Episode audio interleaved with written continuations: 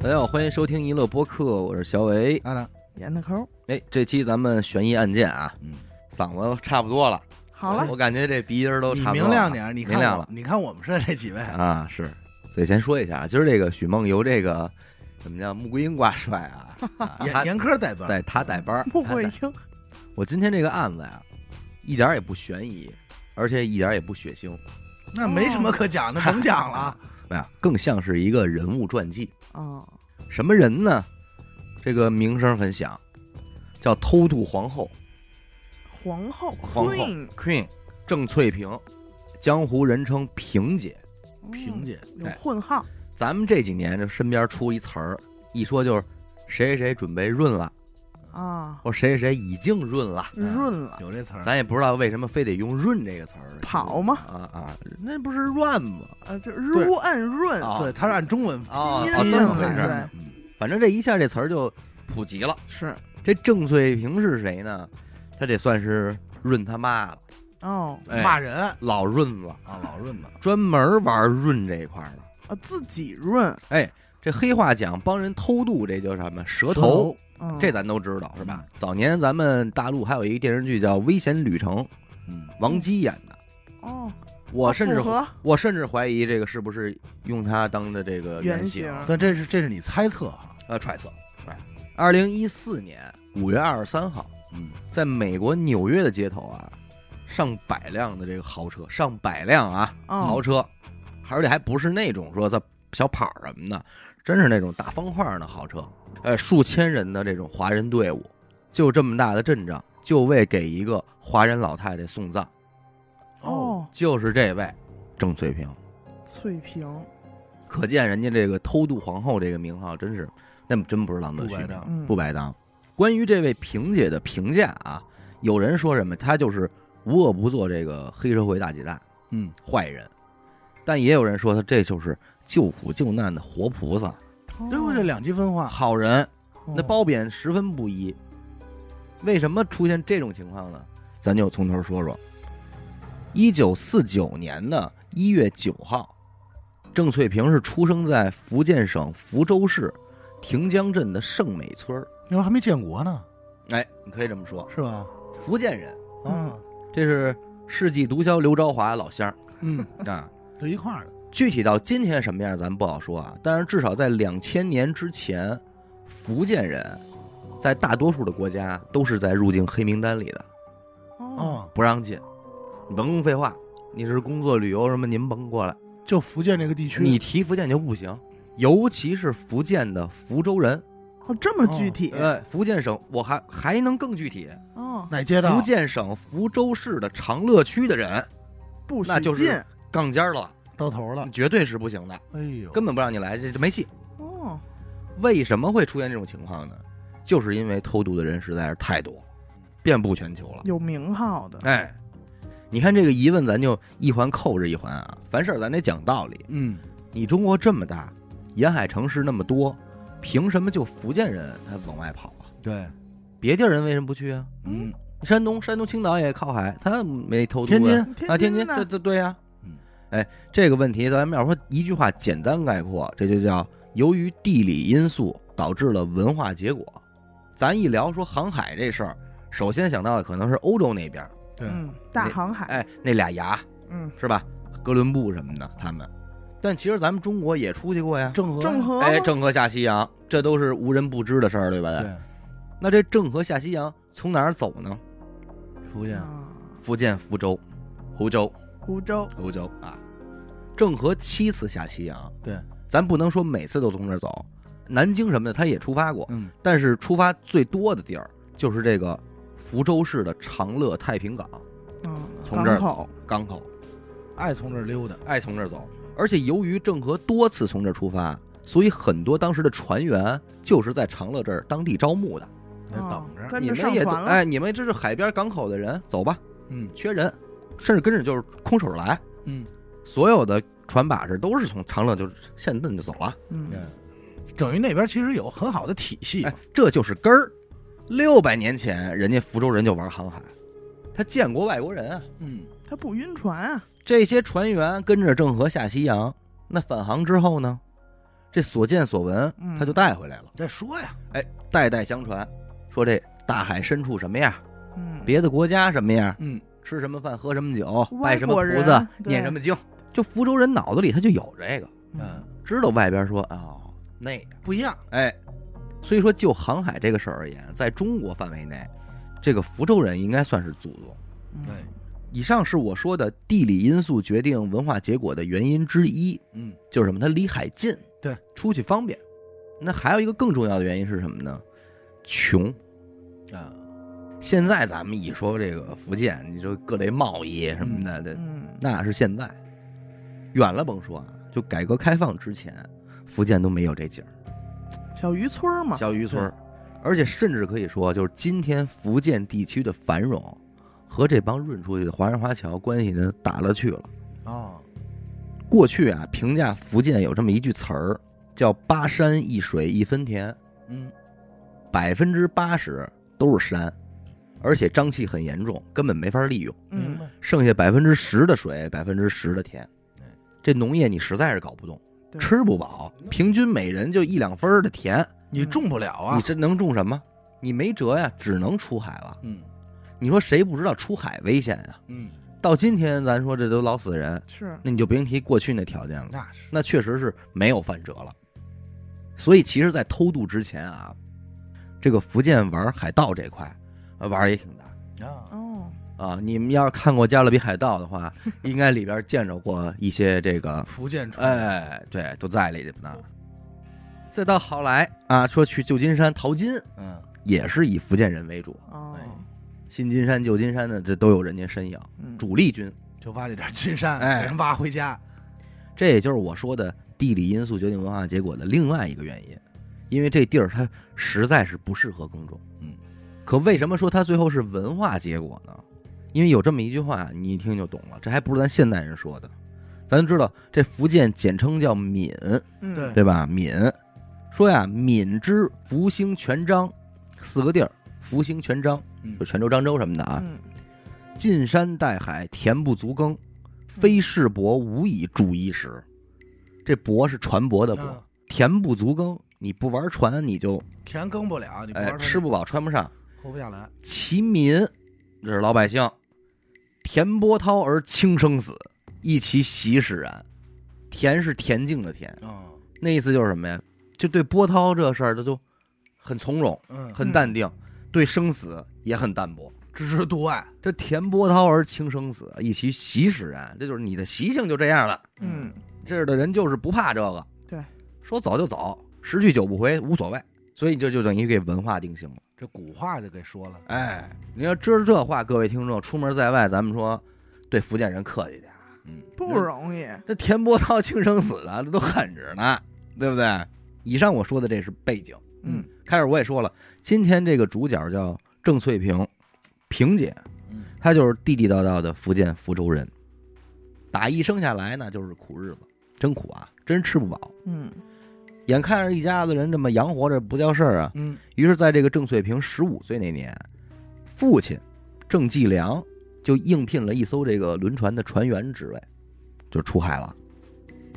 当时这艘船啊逐渐靠近美国的时候，郑继良一个猛子就扎下去了。哦，直接就走了，哎，咱也不知道是自由泳啊还是蝶泳啊，就呱呱就肯定不能是蝶泳，到岸狗边刨了儿是。吧哎，跳进大海，俩眼一闭就是游，嗯最终也是登上了这个美国土地。就他爸这玩法啊，嗯，在那个没有舌头的年代，这就是最普遍的一种偷渡方式，你看，哦，简单直接，简单粗暴。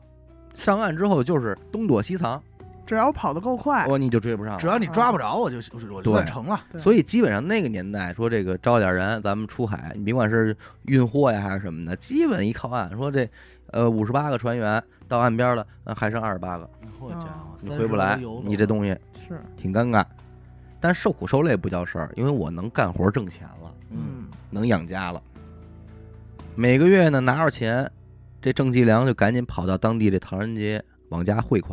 啊，嗯这汇款方式其实很有意思，它是一黑户啊，在那个时期来说，正规银行你肯定去不了，嗯应运而生的是这个地下钱庄，啊，啊，主要业务就是帮你往内地汇款，手续简单，啊，费用百分之三。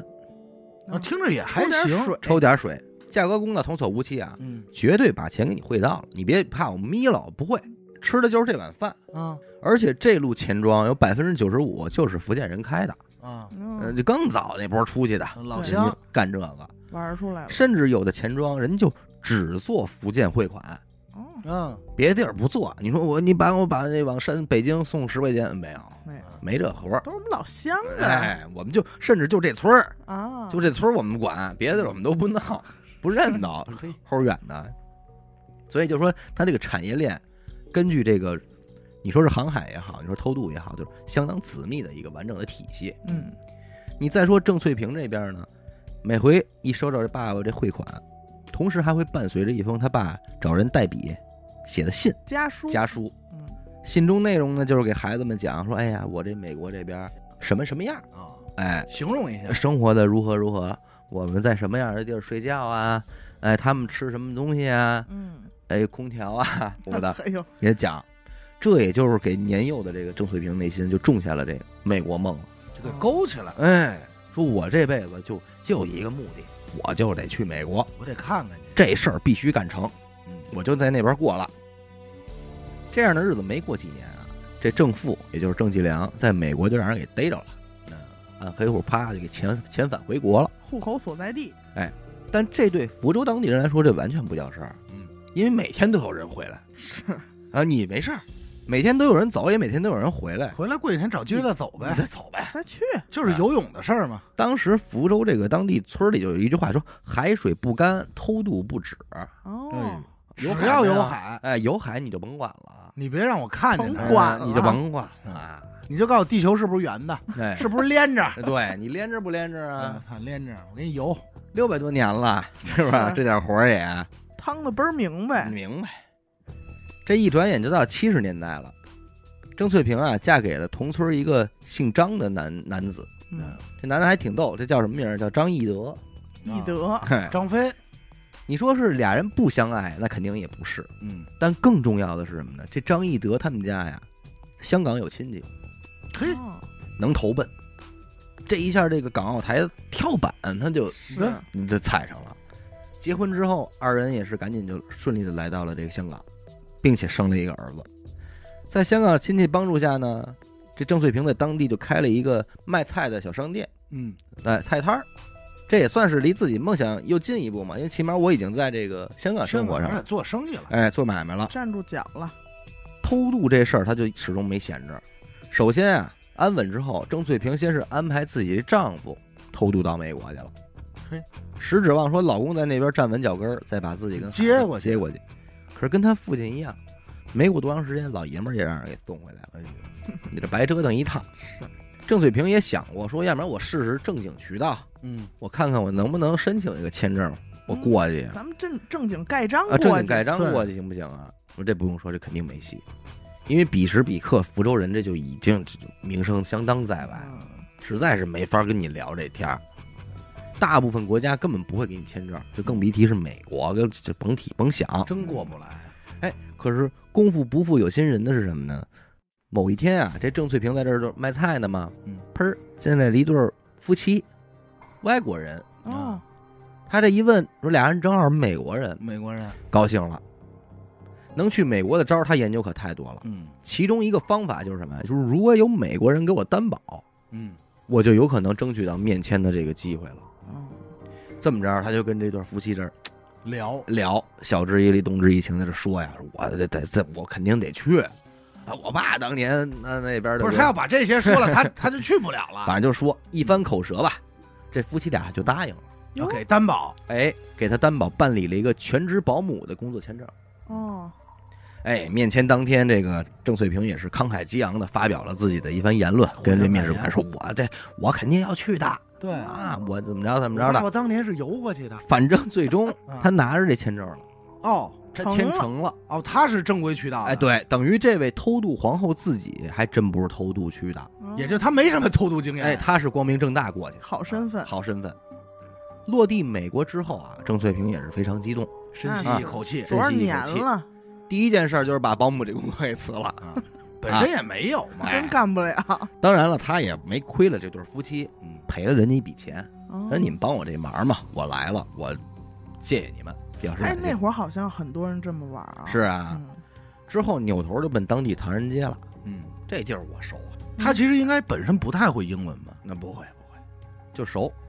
当年我爸爸在这边待过呀，嗯我也踩踩我爸爸，我老公踩过的土地哎。对，而且再一个来说，这当地唐说是唐人街，其实就是闽人街，嗯，是，都是福建话，这这通传。都是兄弟。郑翠萍呢，性格开朗，也是个场面人儿，所以很快的就和这福建同乡们就哎熟络起来了，走起来打了成一片。并且在唐人街也开了自己的一家，咱就说小超市儿啊，哎，开起来了。华人超市，这说万事开头难啊嗯，他这头开完了，下一步就是身份了，对吧？长话短说，反正这个郑翠萍是瞅准了机会，以这个难民庇护，我就申请了永居的身份了，啊，嗯成了。之后呢，再采取这个团聚的方式，又把这个老公和孩子也给接过来了。嗯顺理成章。嗯等于这，一家子其实都不是偷渡来的，嗯，都是走着人正常。哎正常过来的。其实截止到这一刻，郑翠萍算是人生理想完成，夫复何求了吧？是对夫复何求了因？为你想啊，他前半生他就一直琢磨的就这事儿，然后他成功了，对，也落户了，哎嗯还怎么着啊？可是人家凭借没闲着，也是把自己家里这点事儿归置利落了之后，这郑翠萍才算是向偷渡皇后这个称谓迈了第一步。哦，你想啊，你们一家子人都出来了，圣美村那边乡亲们呢，啊哎，知道啊。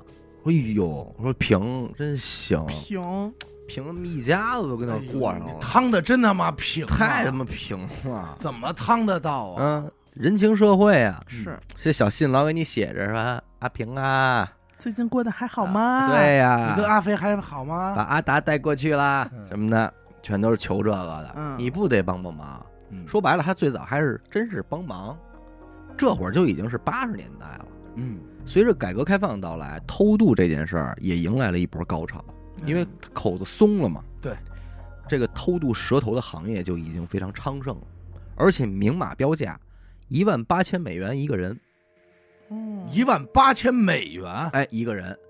也正是因为这个定价，所以在当时啊，流行着一个称呼，说这是万八哥、万八姐，哦，说这是哎万八过来的，哎，那也十多万人民币呢，十多万呢，而且是八十年代。对，郑翠萍也明白这活儿风险很大，是，很大很大，嗯但啊虽然挣收益钱高，哦收益高，太对高了。对，关键他这田波涛而轻生死啊，哎，对吧轻生轻生死啊，主要是这样，呃，你这利润又这么大，有数据证实啊，说偷渡这门生意在当时而言，利润是可以超过贩毒的，哎，哦，比贩不贩毒不带玩儿，偷渡集团每年的获利高达三十亿到九十五亿美元，那是当年那个年代，当年三十亿到九十五亿美元。刘朝华那期我可讲了，说价值三十六亿人民币的这个毒品嗯被公安机关缴获，这帮东南亚毒枭就都灰了，嗯，嗯，就恨不得都不都扶不起歌来了，对对对，三十六亿人民币，你你再瞧人家这边，那三十六亿美金一年打底，哎呦，你这不是一个规模。风浪越大对越贵，真是那题外话啊，三十六亿毒品那案子，回头咱可以给大家出个续集，啊那个很有意思。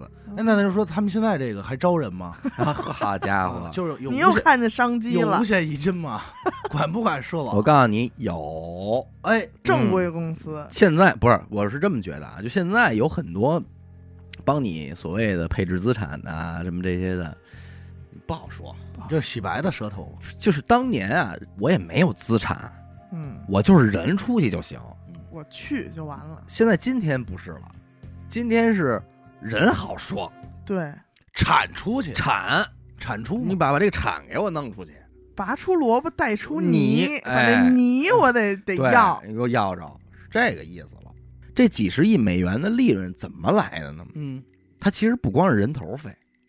你想想，你偷渡的人一万八千美金，你这不是你要是哪知道这个几十亿了，走不了多少人，对呀、关键来说是什么呀？一万八，偷渡的人拿不出这钱，那肯定，拿不出来。谁他？嗯拿？谁能拿出一万八千美金来？那会儿谁他妈偷渡啊？对呀，人在国内活得好着呢。而且你想偷渡还有机会，还有风险呢。对，没关系。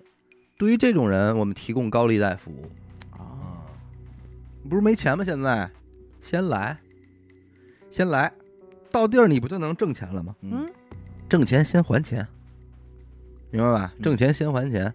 当时就是个工资啊，应该是两边儿是一比二十，就呃咱这儿挣一百，他那儿挣两千，哎挣两千但都是是按人民币说啊。啊，对，就是这个大概其实就这么一个意思。借了高利贷，你过来之后，到这儿前几年你就甭想着自己挣钱了，嗯，这别几往年的钱先往咱们兜里揣，哎，就是管你吃管你喝，但是钱你给我，哎，先往咱们爷们儿船里揣，给我这儿揣满了，您再发您个人的财。嗯但就这，人家认同，愿意认同没问题。挣钱呀。对，可是这种情况下也有风险，嗯，因为那万一有这个不规矩的人怎么办啊？借完高利贷你过来了，跑你了上岸你跑了，耍三清子，操，那跟咱们这玩意儿三青子二愣子这可不行啊！ 这种情况就比较惨了。得出打手。哎呦，缅北那一套就得上来了。哎哦啊，稍微轻一点的，这个是受尽折磨；嗯，重点的那就得断手断脚了。哎，哎呦，嗯，再严重的，可能咱们说生命这块不好说。而且与此同时，你的惩罚就是什么？高利贷翻一番儿，嗯，还得还，本来三永年、世不得翻身。三四年你能干是吧？现在正儿八年来吧，嗯哦，这必须惩罚力度得上来呀！你这玩意儿不守不守信用啊！你破坏我规矩，我这行干不了了。啊，对，以儆效尤，以儆效尤嗯，杀鸡儆猴嘛。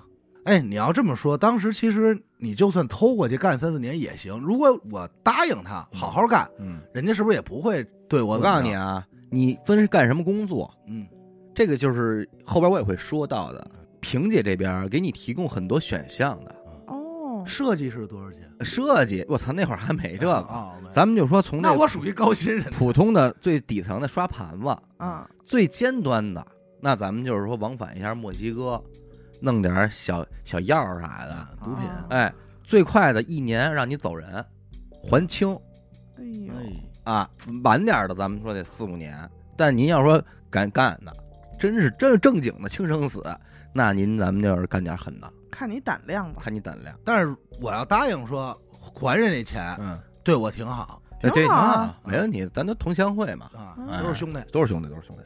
可是咱们看啊，说了这么半天，就这门生意，你再怎么琢磨，它也是一刀尖上舔血的工作。嗯，对，这郑翠萍，论出身论经历，说到底你还是一个手无寸铁的华人妇女也没有人脉，啊就。这事儿听着跟他们你没一什么开小超市的，嗯，你凭什么能干这买卖呢？对啊或者说您为什么能成这偷渡皇后啊？哎，哦这不得不说，人家萍姐有手腕，甚嗯至说有有头脑。嗯，或者说核心的核心，它在于这个品牌，哦，玩品牌，品牌认它，萍姐萍萍姐偷渡，在诸多的这个蛇头里边啊，它算是拿偷渡客当人的，嗯，服务好人文关怀，人，文关怀服务谈不上，但起码拿你当人。啊，因为什么？最早期你说这来的这都是我街坊二婶她家孩子，亲戚。哦那边儿隔壁村儿小李那个，你不能这样，对，对祖坟还跟家呢，咱不能这样。是对，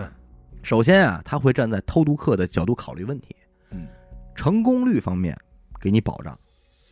偷渡这事儿，人家说失败率很高啊，嗯嗯，说不动不动就给你逮了嘛，遣返了什么，这都有可能。那一般的蛇头收完钱之后，如果中途出现了被抓的情况，遣返了，活逼该，钱钱不退，哦，白花。可是郑翠萍这边呢，他也不退钱，但是你第二次再来的话，免费。给你个半价，哎，哦，折扣一下，保你一道。嗯，他们这个被抓指的是什么？就是我偷渡保你是能偷过来，不是你，比方你偷渡的过程中嗯被这个海海洛海海洋巡逻队给发现了，嗯问这是什么情况啊？什么船呀？啊，非法移民，一船人。嗯，给弄回去吧。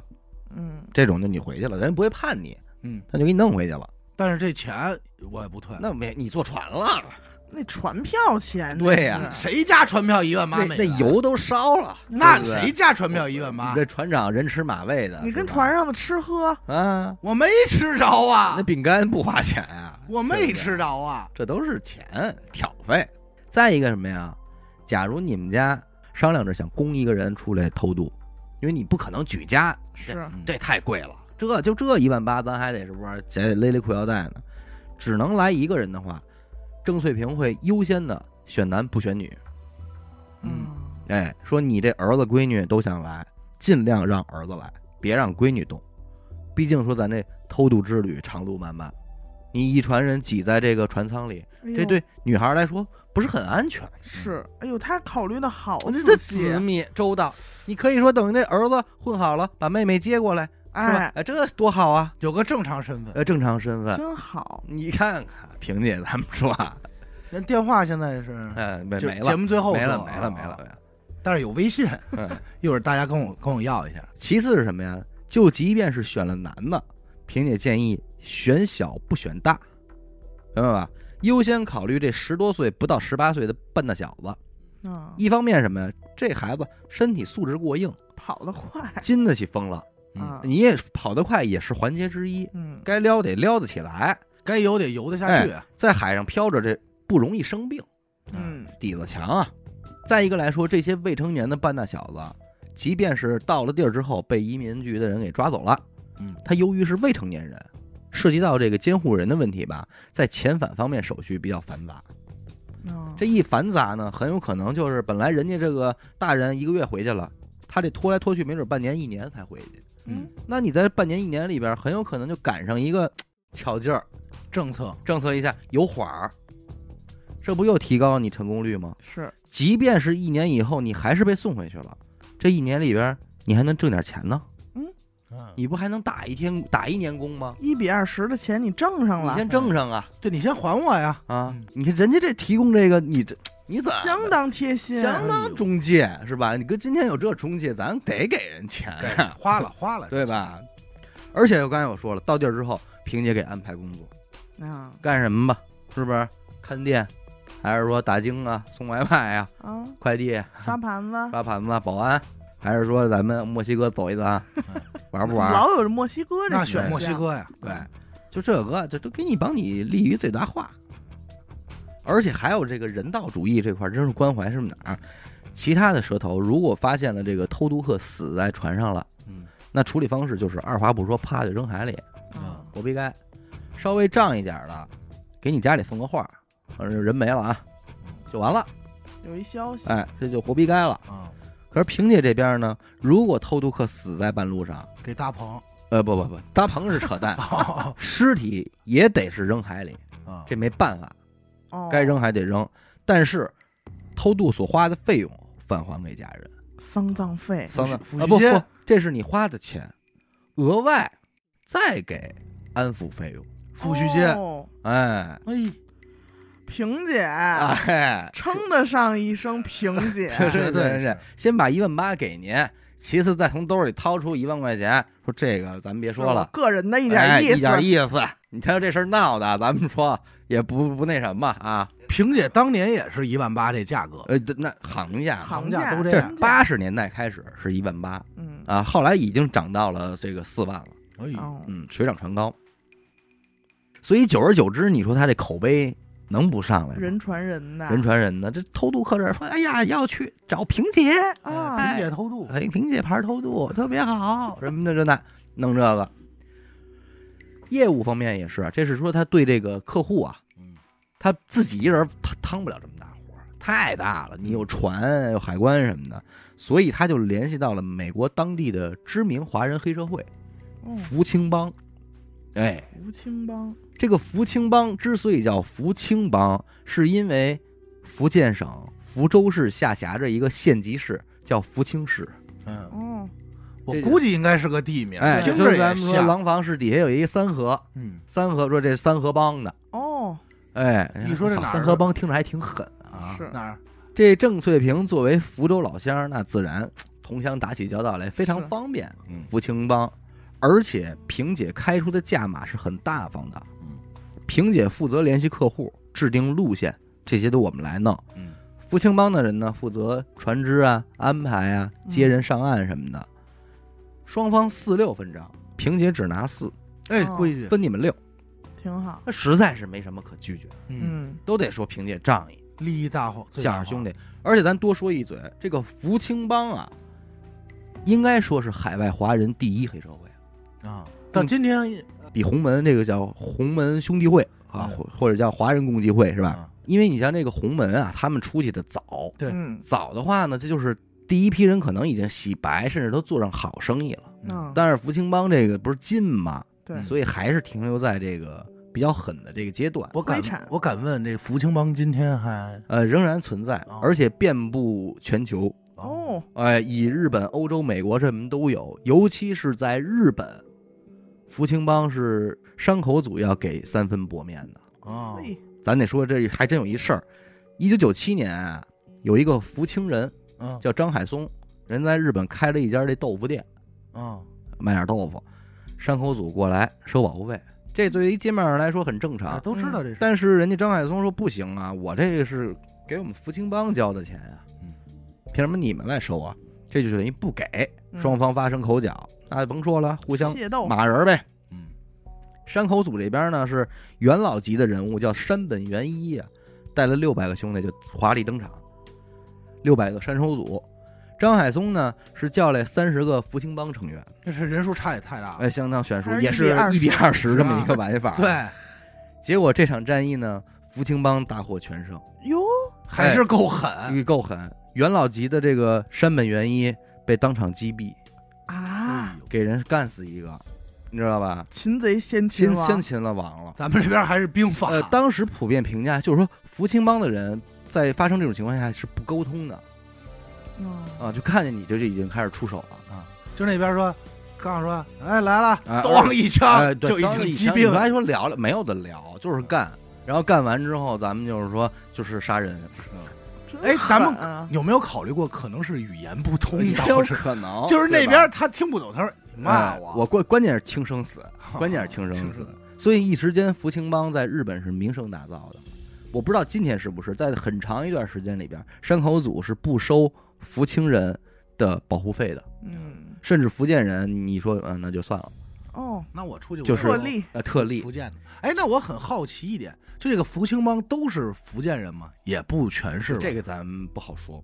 就当年最早肯定是，对，但是对后来扩的太大了，就不好说了，是吧？说白了，你说它是什么严密的黑帮组织吗？说白了就是福建人或者说福清市的人，他早期出去之后，他需要一个抱团取暖的就比较抱团，方式嘛。嗯那你说咱兄弟们挨欺负呀，对本对来就干的只就能是发狠。只能发狠啊，这不跟早年上海滩的东西是一样嗯是一样对，王亚乔不也都是这样？哎，所以这就导致今天的福清人啊，想签证日本是十分困难的。啊哎嗯到今天也是，呃，人家日认识这俩字 儿啊，哦，福清，呃，别不认识就认识这 no 俩。 ，no no no no，啊日本人为什么要说 no no no 呢？我也是真没明，就是去错地儿了啊，没跟你说语言不通吗？呃，亚麻的， 亚麻的，嗯嗯，反正就是没人不让去啊，福清人。回过头来再说人郑翠萍这边呢，他联手福清帮之后，这生意一下就算圆了。嗯一九八九年啊，萍姐是斥资三百万美元，在美国的百老汇大街就买下来一栋楼。嘿这栋楼啊，外表上看是这个华人商会嗯或者叫福建同乡会是这么一名义，但实际上这是人自家的地下钱庄。哦也赚钱这块这儿买卖人就自己干了，是汇上款了，那没办法呀，这这么多兄弟我都给弄来了，嗯我得跟到底啊。那这一开业，生意也是好的不得了。嗯当时他这个钱庄对面儿街对面儿就是中国银行嗯哇啊，但是他这边每天就是，哎呦，这这人气长嗯都龙那边就是没人，稀稀散散没人去。哎敢跟中国银行咱们说在那边人就不吝这个，啊对对吧？那不好使了。因为主要中国银行的黑户他不给你打，嗯， 你得想这个问题。哎是哎生意就是好的不得了。嗯，关键他不光是提供后期说啊，不光是提供这个汇款汇款、理财，啊，哦可以理财，钱生钱钱生钱，钱哎生钱，呦信得过萍姐吗？信得过得啊！信啊小李，我把有钱今搁这儿天吧，全啊全靠萍姐对。你别说信得过平姐，他主对要面能帮你挣这么多钱吧，宝贝儿？福清帮还在这儿撑着腰。哎，甭管了，好吧。所以说，鼎盛时期除了贩毒以外，萍姐这个生意领域涉及是非常广泛的，嗯包括什么地下赌场什么都有。哦因为这这好玩嘛啊，咱们哎关键是老乡们好好我凑一我起想玩嘛。我想知道这个华人超市就不开了吧？肯定没还有。开什么超哎市呦，儿那啊？跟你那儿扔块儿八毛啊的，好那家伙那我想说，萍姐那超市能不能允我啊？好家伙我我接手，不定已我经不定给谁了超呢。我超市就行。哎，你久而久之，这来的这些人就就更认说郑翠萍这块招牌了，嗯，那基本就都围着这个郑翠萍生活。当然啊，不管这些人如何的念萍姐的好，嗯，终归这是违法犯罪的生意，那是肯定。如履薄冰。这平日里啊，虽然也有偷渡客被抓的情况，但是由于是一人家念着这个萍姐的好，二呢是出于对福清帮的忌惮，所以被抓以后基本都是守口如瓶。不说，哎，不说，不说，不会不会吐露这个萍姐的大名。可是最终在一九九三年，还是来了一大的遮嗯了，折了。是不是有一人叫三愣子？ 哎，不然是后到那儿是，呃，萍姐，不行吧，就全给抖搂了。这是一九九三年的六月六号，有一艘名字叫“金色冒险号”的货轮嗯，在美国的东海岸、纽约附近停下了。你别看这名儿起挺好听啊，“金色冒险号”，但实际上这船已经非常老旧了，嗯破船，大破船。船上拉着三百多名偷渡客。哎呦，是从福建出发，途经泰国，啊，一路向西绕到非洲的好望角，哦，再经大西洋过来。不是，是，咱就说这个偷渡客在船上得坐多少天船啊？呃，七个月打底，很久所有，的偷渡都是这个，哎、一年也是他，呃嗯，七个月在船上就是啊忍着待着，忍着待着，待。着。待那着这么说死亡率其实挺高的条，件很艰苦，嗯还有疾病啊、传染啊什么的。您这不是想涅槃吗？哎呦，您想涅槃，您不得受点这个？不得遇火吗？所以说，为什么人家说选男不选女呢？嗯，对不对？你看，让咱们想啊，你这个从中国去美国，你应该奔东走啊。嗯一路走太平洋，这不就到了吗？嗯，西海岸一上去，用跟不那玩帮的就是西海玩的就是西海岸对用，home home 接你，对吧？不是，老觉得太平洋合适，但其实不是。最重要的是，你往东走啊，它纯海的海域太长了，嗯，万一出点什么事儿，你想临时的靠一下，没地儿靠。嗯不知道你说去这你的到夏威夷这儿，您得拉踩一力脚拉力气， 踩一脚，你踩一怎脚么哪儿躲呀？它往西，它能一直贴着各个国家走。嗯，哎，想靠岸了，哪儿都有关系。有道理。哎嗯，兄弟们一接能能缓一闸。此时此刻，这个金色冒险号距离美国可以说是近在咫尺了。嗯，肉眼已经看见自由女神像了。哦，哎，到了，站站着呢，吃火炬，吃那甜筒呢。啊，啊成功了，结果在最后一个环节出岔子了，负责最后接应的福清帮迟迟没有露面。哦，这时间拖来拖去，就半个月过去了。就在那儿就在这飘儿着海上等着。现在咱们可以说啊，因为当时啊，美国这边这福清帮他妈内斗了，啊，啊，窝里边打起来了，在马路上就火拼，死了不少这个堂口大哥什么嗯的。正争谁是大哥这呢？自己人打的不可开交，那谁还顾得上您这儿什么这是是小生意？但是没琢磨明白，那三百人来了，这就是新兵啊，就是嗨钱就到了，可是船上的人没消息啊，这补给又没准备那么多，他没想到会等这么多天，他不敢愣停，所以到这会儿就已经饿好几天了。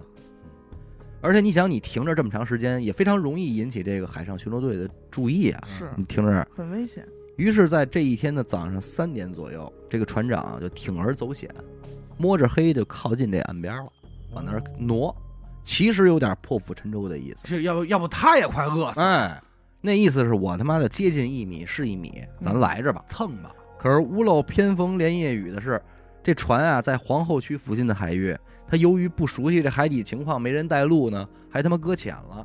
卡住了，搁浅的人哎啊呦，怎么说？这这康斯坦康斯坦的事儿。变化球，随后呢，海上巡逻队也是发现了，说这怎么回事儿？嗯谁呀？怎么那么破呀、这船啊， 他们长锈 了冒险哎打啊鼓汉打鼓这块儿还有说唱啊，啊！驾着快艇就朝他们过来了。嗯，船长也是急了，就说赶紧所有人给弄到甲板上来吧，嗯，先透透气儿。把所有人爬上来，甲板上站满了啊！这船长就开始喊喊话了，说：“你们他妈的不就是想来美国吗？看见那边了吧？美国啊亮不亮啊？不是这亮不亮？这啊，说现在海上巡逻队的人马上就来，嗯，说来就给你们家逮回去。不想被抓的，现在就往下跳，往过游，哦好日子在那儿等着你们呢。 哎呦，冲吧！七个月呀，嗯啊，这去都憋坏了，在那儿忍着，而且也饿呀。本来都没劲儿，说实在，这帮人爬上来，是一听说，我操，逮回去，可啊不行，这眼瞧就是啊，嗯这么漂亮，得了，三百多人就呐喊着噼里扑噜就往里跳，给这画面啊，就给这帮巡逻队的吓坏了。他们当时判断不了这是什么情况了，嗯，认为说可能是爆发战争了，是古巴吗？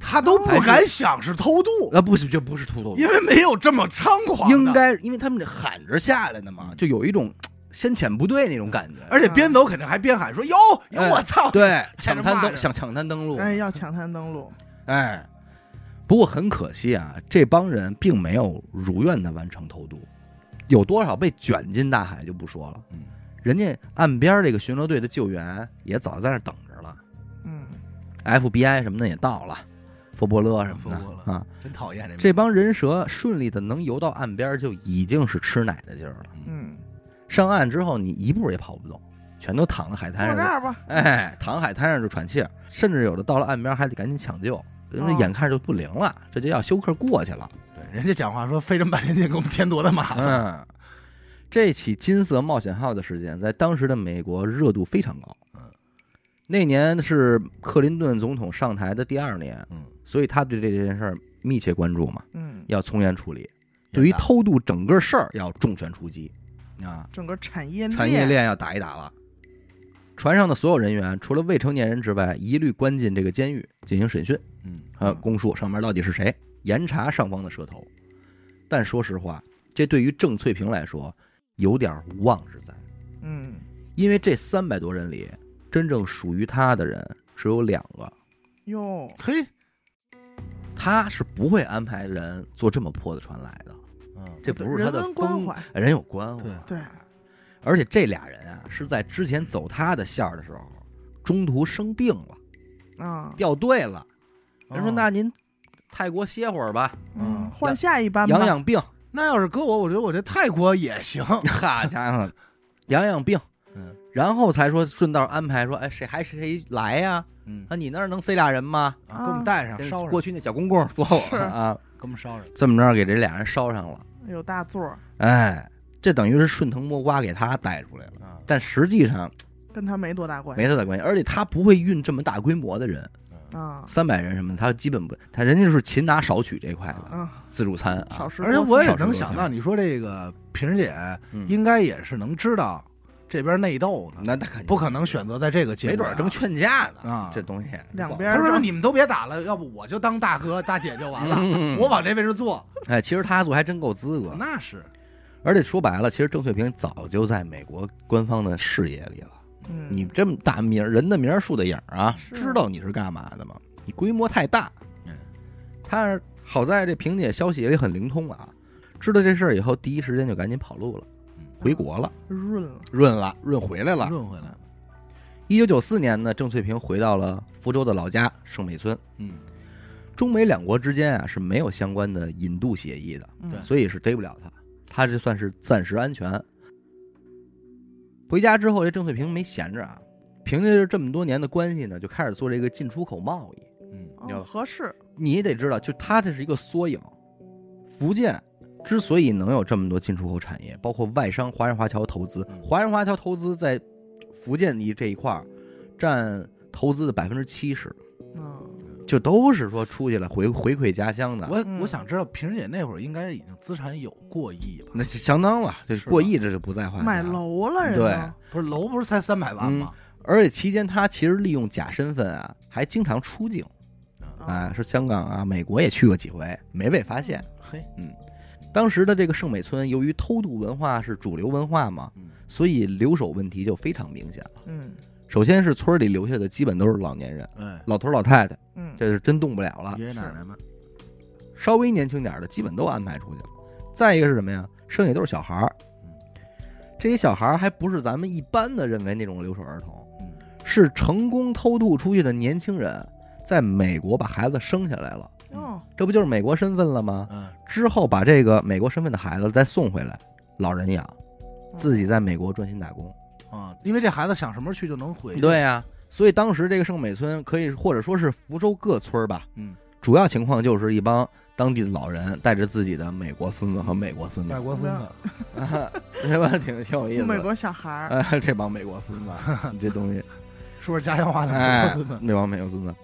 郑翠萍回村以后呢，乡亲们念她好啊，嗯，哎呦，萍不是你，你说我们家这楼能盖起来吗嘿？啊，呃这那的都谢他，毕竟人家家里都是指他嘛。嗯，人郑翠萍是怎么做的呢？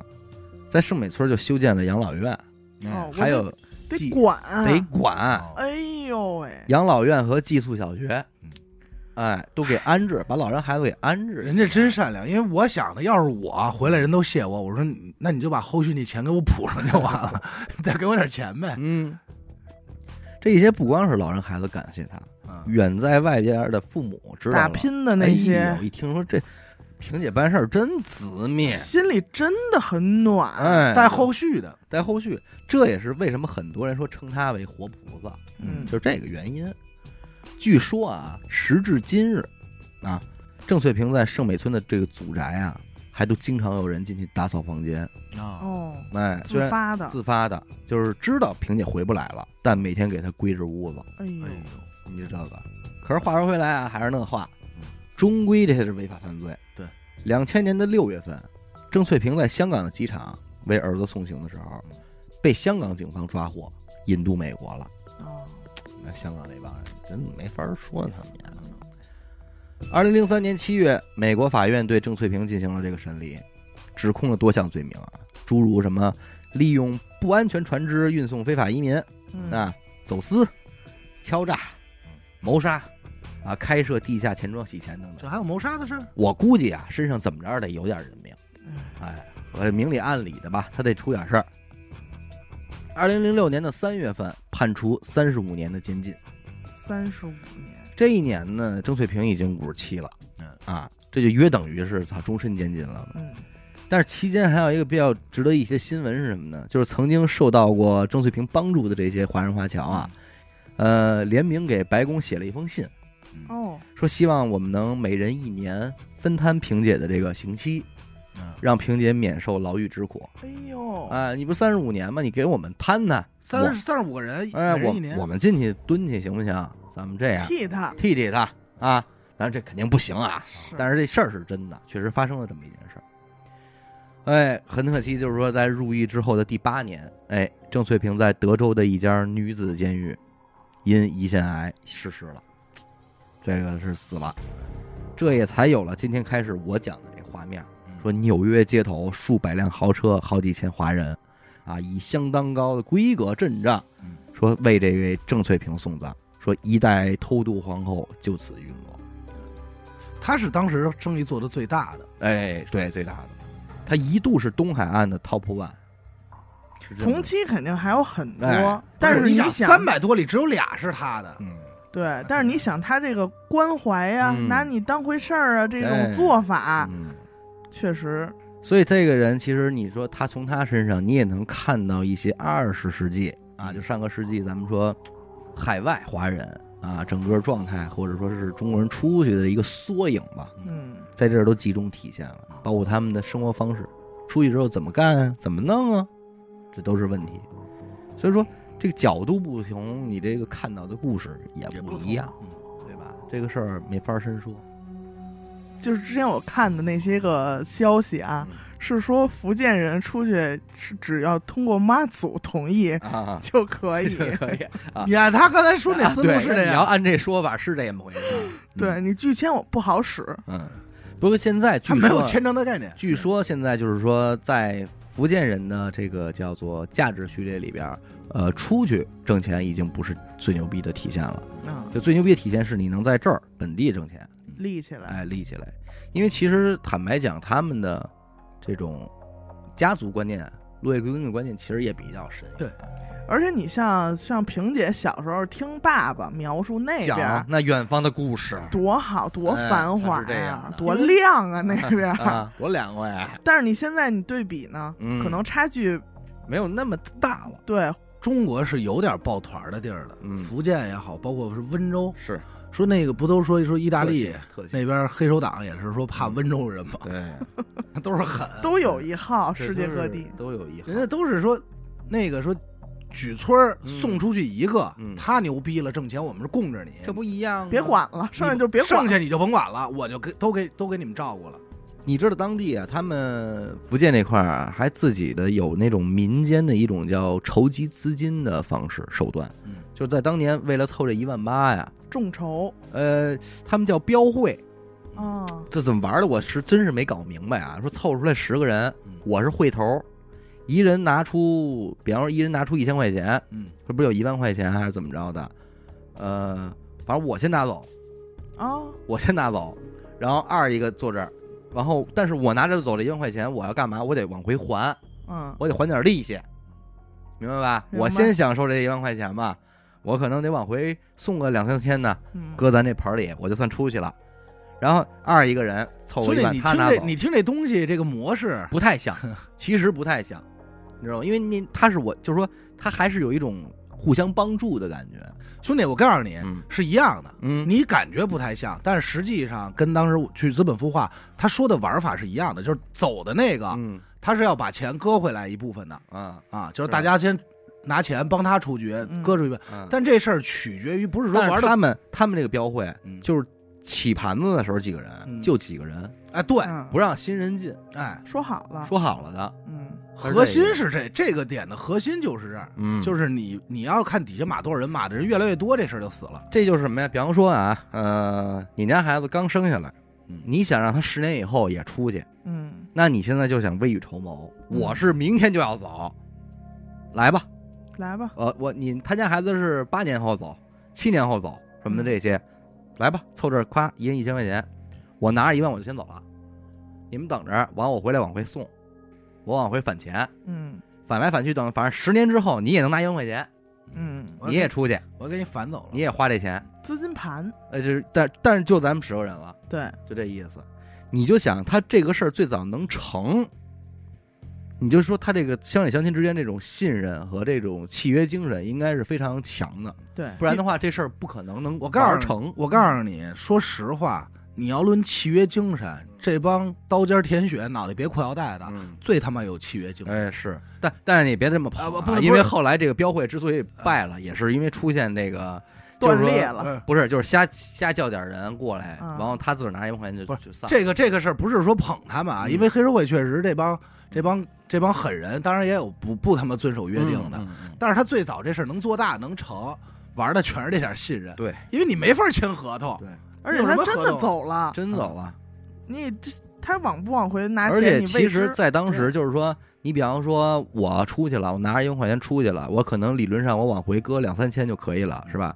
但是呃，很多人出去之后根本就不是往回搁两三千，就直接啪给你回来甩十个，嗯哦，你们直接分了就完了。拿着花去对，因为我这边实在是这十个不叫事儿了嗯，啊，啊，就这种事儿也比比皆是。就大家这就是一种投资嘛。嗯，你作为最后十年以后才走的人，我就赌我前面这九个人都牛逼了对嗯有一个牛逼的，就行了。操，对咱们哥们儿就一块儿，我这组里哎而且你可以同时参加很多组啊，哎，哦，对呃不对你妈一听还挺好，弄那的我不去了， 对，天使投资嘛。 天使投资是，天使投资，所以人家对这就不陌生，嗯，说搞点钱嘛， 是吧？搞点钱，但是今天如果有人想投着说娱乐娱乐播客这 个啊，我们就那个我 们就走了，咱咱们在那边见 啊。我们就走我了，们在那儿等你你，我们就走了。我操，说的真孙子，说的就是咱们前头讲了什么又契约精神又说的，然后最后人投人说拜拜，然后真没法跟你们家这帮北 京的讲的，说你们家谁 啊？说不认识啊，嗯不认识。这都是我觉得还是有一个历史的缩影。是，可是你说我昨儿躺床上，脑子里还是这些事儿嘛，也有联系一些新闻啊什么的。你看今天我们也特别愿意拿两个国家去比较什么嗯什么的，甚至去争取我们在别人心目中我们的那个形象形象或者地地位。可是确实，你说你有像金色冒险号这样的事儿在前发生着，嗯，嗯，很难弄，就很难弄了，对吧？你但是这个我也是听明白了，没辙。没辙。啊你要说没但凡要给根麦克风，咱不录点小节目，不也就拿下来了吗不？是，咱要是那个年代录点小节目，估计也饿死是了啊，我就是说呀，你给根麦克风，咱录点小节目就算了，没辙。是不是？所以你在某种程度上说，当然了，还是那点，做的是一个坏事儿，嗯不是一个正当的买卖，嗯对，但是确实帮了不少人。哎，可以可以说是比较感动的一点，就是大家呀，还都在回馈，嗯，还都把钱给弄回来。不就是光说是自己好了就就完了，就是现在福建当地的早期的这个纺织业和钢铁这块儿都是他们支起来的，嗯就给你找点儿，还想发展家乡，嗯，还是想发展家乡。所以你刚才咱要说他们 slogan 是不是就是田波涛亲生子啊？不是，最典型的 slogan 就是爱拼才会赢，哎呦，爱拼才会赢。为什么这个歌能在那边这么 火？哎，就是说到心缝儿里去了啊！是，三分天注定，咱们七分靠大啪。哎，靠打拼。哎，最后咱们以一首《爱拼才会赢》献给大家，献好给吧？大献家，给大家，感谢收听娱乐播客啊！我们的节目呢会在每周一和周四的零点进行更新。如果您想加入我们的微信听众群，又或者是寻求商务合作的话，那么请您关注我们的微信公众号“娱乐播客”，我是小伟，那他，严的抠儿，我们下期再见。拜拜。拜拜。一时时日子不免怨叹，一时落魄不免胆寒，哪通失去希望？每日醉茫茫，无魂有体，亲像稻草人。人生可比是海上的波浪，有时起，有时落。好运歹运，总嘛要照起工来行。三分天注定，七分靠打拼，爱拼才会赢。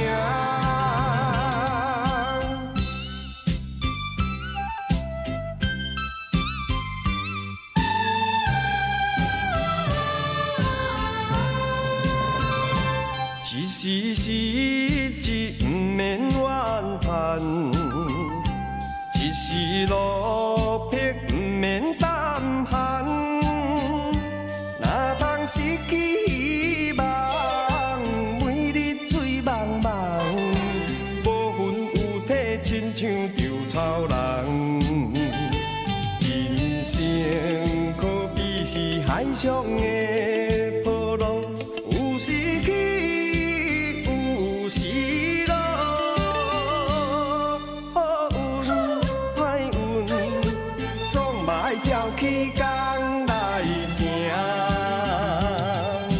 三分天注定，七分靠打拼，爱拼才会赢。一时时日不免怨叹，一时落魄不免胆寒。哪通失去希望？每日醉茫茫，无魂有体，亲像稻草人。人生可比是海上